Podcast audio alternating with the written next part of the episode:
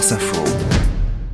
C'est sport justement avec vous Cédric Guillaume. On parle basket tiens ce matin avec le championnat nord-américain de, NBA et Cédric euh, vous allez nous, nous éclairer sur euh, ce qui se cache derrière ce terme. On va beaucoup entendre parler. Ah mais on va parler que de ça cette d'ici semaine. hein. jeudi. Draft. La draft. Alors si on traduit draft en français, ça signifie brouillon. Ébauche, ça n'a rien à voir avec ce qui se passe euh, chaque fin de saison dans cette euh, ligue nord-américaine de basket depuis 1947.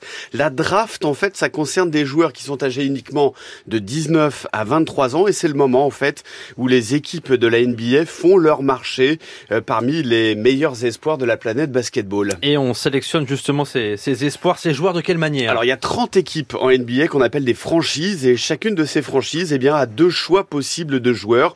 Ça fait donc 30 fois 2, 60 choix répartis entre deux tours. Alors chaque équipe sélectionne à tour de rôle un joueur et la franchise qui possède le premier choix peut ainsi choisir parmi les 60 joueurs. La deuxième, il en reste 59, la troisième 58. Voilà, vous avez compris le, le fonctionnement. Et l'équipe qui choisit en premier, bah, c'est généralement l'équipe qui est la plus mauvaise de la saison dernière parce que le but de la draft, c'est de rééquilibrer le championnat, rééquilibrer les effectifs pour le rendre euh, en fait le, le championnat plus homogène. C'est déjà arrivé qu'un Français arrive euh, en premier choix? Non, ce sera la première fois pour euh, Victor Wenbanyama parce que c'est le plus gros potentiel hein, de euh, cette draft 2023, sachant, sachant qu'il faut pas forcément être premier pour faire une bonne carrière en NBA parce qu'on se souvient que Rudy Gobert, par exemple, n'a été appelé qu'en 27e position et Tony Parker en 28e position.